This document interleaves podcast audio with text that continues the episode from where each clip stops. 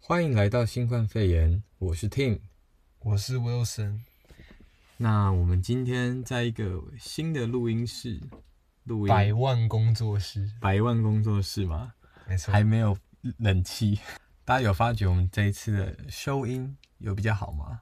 可以给我们留言告诉我们一下。对，我们也很好 奇。对对对，那最近天气好像开始变冷了，那也冬天了嘛，十一月，大家应该都把冬衣啊、那种大衣或是一些外套嗯，都拿出来穿。短袖短裤要收起来了。最近换季的时候，你有没有什么比较常用、常在穿的单品啊？现在这个十一月，我觉得穿帽 T 好像又太太暖了一点，太暖了是吧？对，所以我现在都很喜欢穿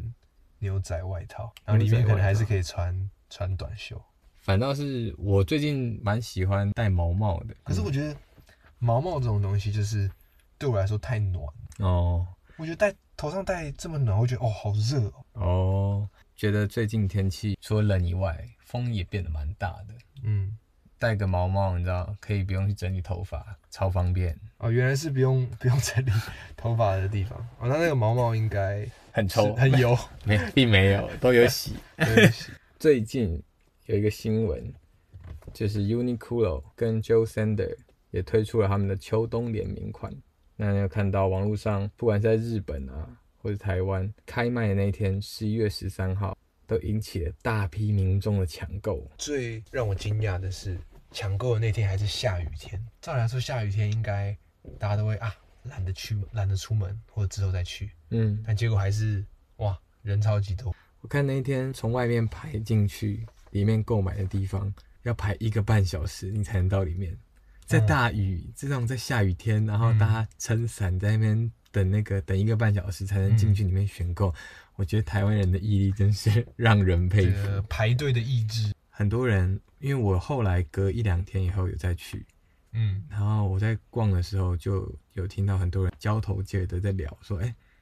这个设计师是谁，或者是哎、嗯这个跟 Uniqlo 它联名，为什么大家都在讲？就他们可能不是因为真的喜欢这个设计师的他设计的衣服，还有他的剪裁，嗯但他是因为听到他的名气，或是大家都觉得好像很不错，然后所以他去购买。呃自己也不是很了解说，这个 Joe Sander 到底是何方神圣？何方神圣？为什么大家会这么抢购、啊？对对对，对吧？那我今天就来跟各位介绍一下这解个，惑一下，嗯，造成抢购的设计师 Joe Sander 好了。嗯。那这次 Joe Sander 跟 Uniqlo 推出的 Plus J 系列呢，其实是第二次合作。那第一次合作呢是在十年前，十年前哦，对，十年前了。那时候其实大家推出的第一次合作，大家也非常买单，所以我觉得这也是为什么这一次，因为过了很久以后，然后又是第二次的联名，所以大家才会呃这么趋之若鹜。嗯，那我们来讲一下这个 Joe Sander 为什么他到底是厉害在哪里？那 Joe Sander 呢，他就是一个时装的设计师，然后他是德国人。以前他一开始呢，哎、他我先其实说一下，Joe Sander 是女生，对 Joe Sander，是因女为我生第一次听到这名字的时候，我以为是男生。他现在对他是一个是嗯七十八岁的，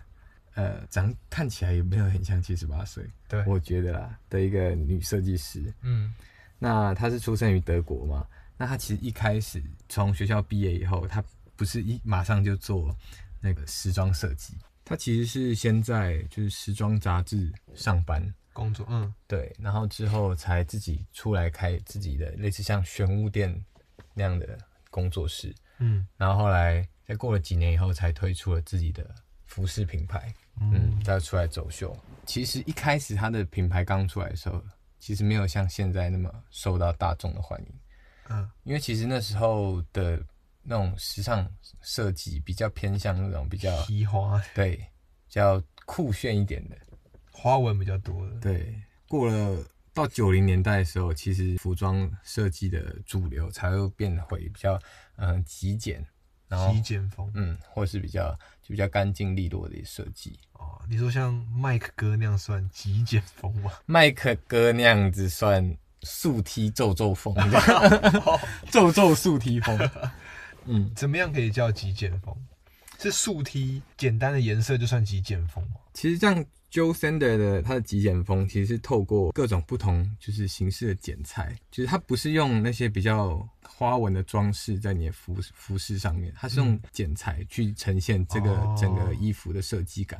那它的颜色呢，也是用的比较黑白单一的颜色，然后去做呈现。觉得 Uniqlo 他们厉害的地方，可以邀请到很多蛮厉害的设计师跟跟他们合作。嗯嗯，而且你看，其实 Uniqlo 他们的风格也是跟 Joe Sander 比较同个相同对雷同的，对同个调。那其实现在自己 Joe Sander 的品牌已经不是他亲自去做，嗯嗯嗯，但是这一次的 Uniqlo 是由他亲自操刀，就是为什么大家会想要去抢购？你可以用比较便宜的价格买到大师做的衣服。那 Wilson，你知道像他们这样的设计师啊，嗯厉害的设计师，在他们设计他们自己的品牌的时候啊，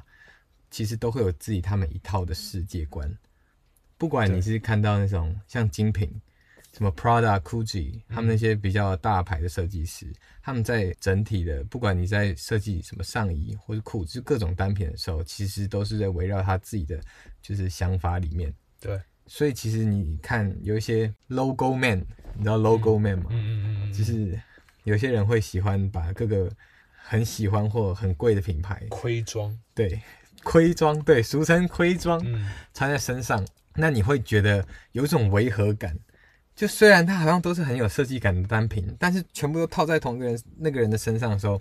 你并不会觉得他们是有融合的感觉。这是因为其实每一个精品或是每一个时尚时尚设计师的他们的所呈现出来的那个设，嗯他等于把不同的世界观全部放在，，对套在一起，嗯，它其实就会变得很很违和怪。哦，所以你也在呛那些盔装的哦，我没有枪，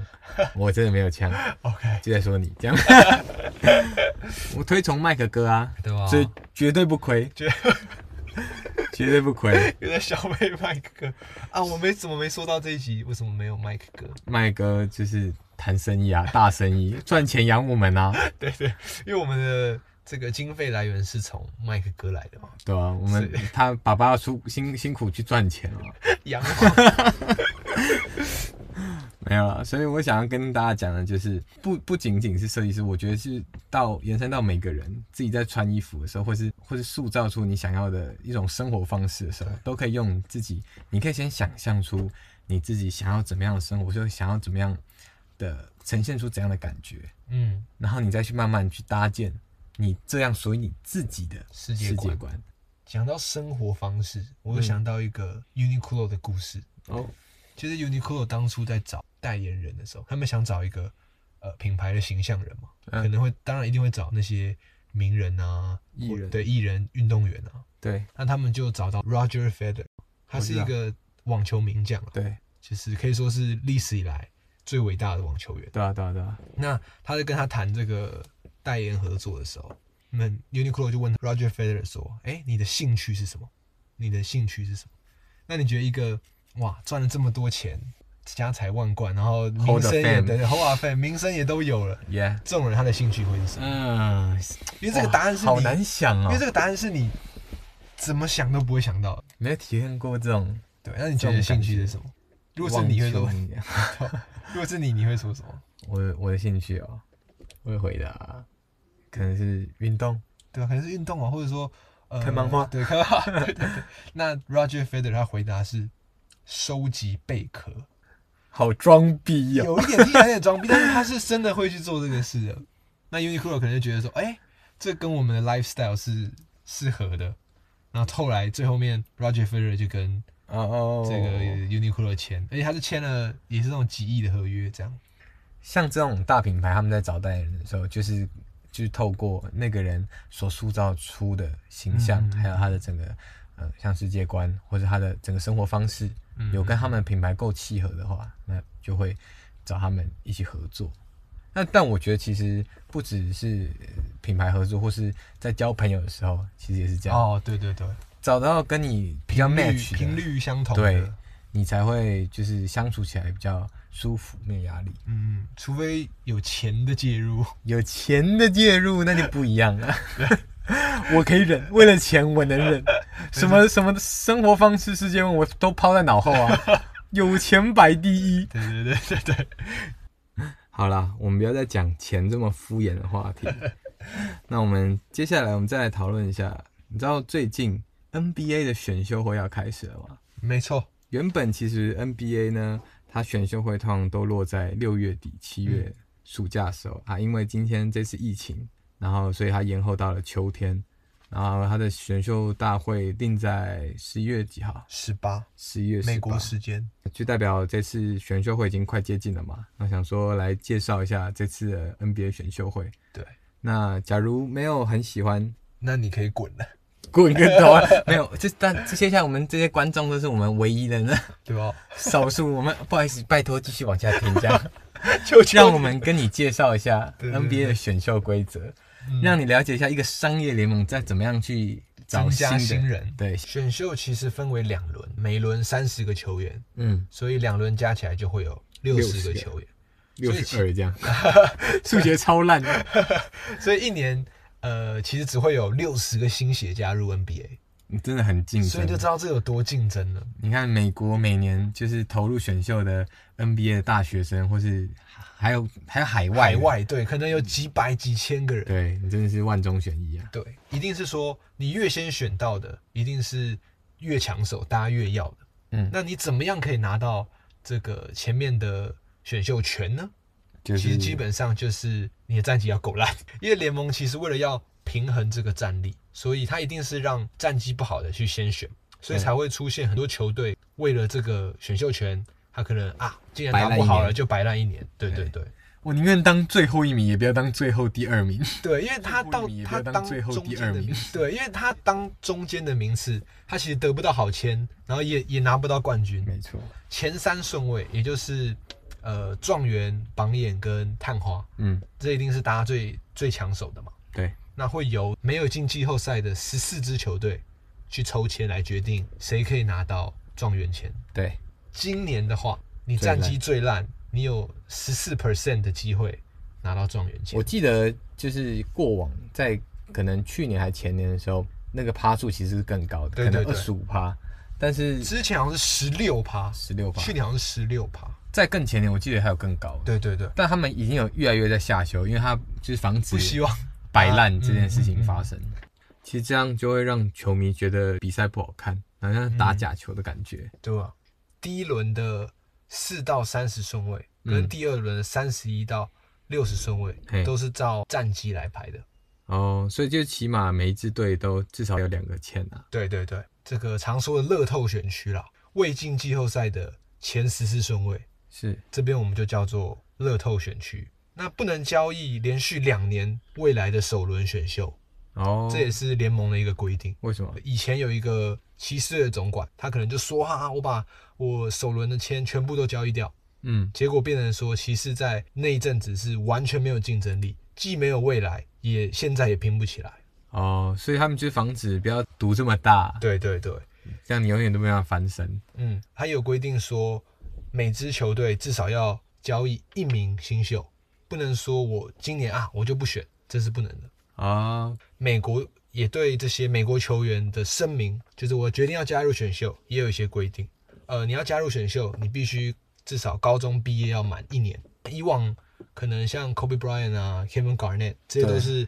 高中的直接跳级，对啊，其实，在一开始很久以前，就是蛮多这种高中跳级生，就至少去读大学一年，或是去其他联盟就磨练次级的联盟磨练一年，然后才能加入 NBA。对，一方面也希望说球员的心智跟技术都比较成熟。另外的规定是说，你要在选秀年的十二月三十一号满十九岁。所以说，现在进 NBA 的球员最年轻最年轻，基本上也是十八岁。海外球员的话，就只要满足选秀年的十二月三十一号满十九岁这个条件就可以了。所以这样我也可以去投入 NBA 选秀是吧？可以啊，完全可以啊，完全可以。对吧？只是技术方面，技术方面，对吧？啊你你应该被 LeBron 直接扣爆啊！我也爽啊，这样我也爽、啊。 拜托来扣我，哎你是这那个样最近距离看到一个看到被隔扣的那个人。没错，选秀权嗯，也是可以交易的。当然，选秀日当天，嗯，每支球队轮到他们做选择的时候，对他们有五分钟的时候去做考虑或者是其他操作。前面五分钟他们就会给其他球队打电话，嗯，然后去选择说要不要去做交易，或者他到底要选择哪个球员。轮到你的时候，你原本想选的上一个顺位的时候被选走了。对，或是你原本觉得你选不到的，然后他结果还没被选到，哎对对对，然后你就会开始纠结说，那你到底要选择哪个球员，或是选秀签去做什么样的交易或怎么样的操作？对对对，所以这时候一嗯个好的总管，他就会开始把其他球队玩弄于那个鼓掌掌之之间。你在选秀日当天也可以做交易嘛。那你从后面来看，就会发现这些操作，哇，居然有这么神奇的操作。对但也有一些操作会，哎，怎么怎么会操作成 这样？没错，这就是选秀好玩的地方。没错没错。举个例来说，二零零六年的 Roger Rondo 嗯，是被太阳队选到，但太阳队就把他交易到塞尔提克嘛，没错，而且只是为了一点钱钱而已，对，只是为了一点薪资空间。所以你有想象过，那 Rondo 如果在太阳，他是跟谁学呢？ Steve Nash。 Steve Nash，你 就知道这两个球商制霸的球员，但对啊，没错，你从后面来看的话，会觉得太阳总管怎么会是做出这样的决定？因为你很难，就过了十年你才在讲这样子，嗯嗯嗯可能没有很正因确。为你要在当下五分钟内就做决定。对啊，他可能做这个决定，真的有帮那个球队缓解了薪资的压力，嗯那可能就等只能说他这个选择其实也是对的。选秀的策略又大致分为两种，一种就是补洞，就可能你现在球队缺射手、缺中锋，那我就填补这个洞，我就去选这个集战力。嗯，没错，那另外一种就是选潜力新秀，可能觉得，哎、我觉得这个球员将来可以打得很好，可以变成球队的支柱，那我就就选这是个球之员。后可能未来球队的十年就可以以他为招牌去做组队。最有名的选选力新秀的这个就是 Jerry West。当初他选 Kobe Bryant 的时候，其实他队上已经有 Eddie Jones，已经有跟他打重复位置的，但他还是觉得说，哎、k o b e 的潜力，那我还是决定要得到 Kobe Bryant。没错，他在交易的时候，嗯，他其实一开始是黄蜂队选到 Kobe，他们是想得到 Kobe 嘛，那他们是拿这个他们镇上的一个球员叫 Divac，你知道 Divac 吗？完全不知道是谁。 Divac 其实就是国王队现在的高层。那他当初跟 Kobe Bryant 交易的时候，他其实已经是场均十六分的球员了。所以其实你现在想想看，黄蜂队的策略非常明确的， 嗯，我没有要赌这个高中生，但是我又可以得到集战力。从现在来看，我就觉得这个操作其实是合理的，只是跟 Kobe Bryant 的这个传奇生涯比，当然是无无法一提。当然啊，那其实未来那种都没办法预测，所以其实就是嗯你当下做一个决定，有帮助到球队，那我觉得其实就算过关啦。哎，那 Wilson，那你有没有看过一部电影叫做《超级选秀日》？诶，他是讲那个 NFL 的嘛，美式足球，对。对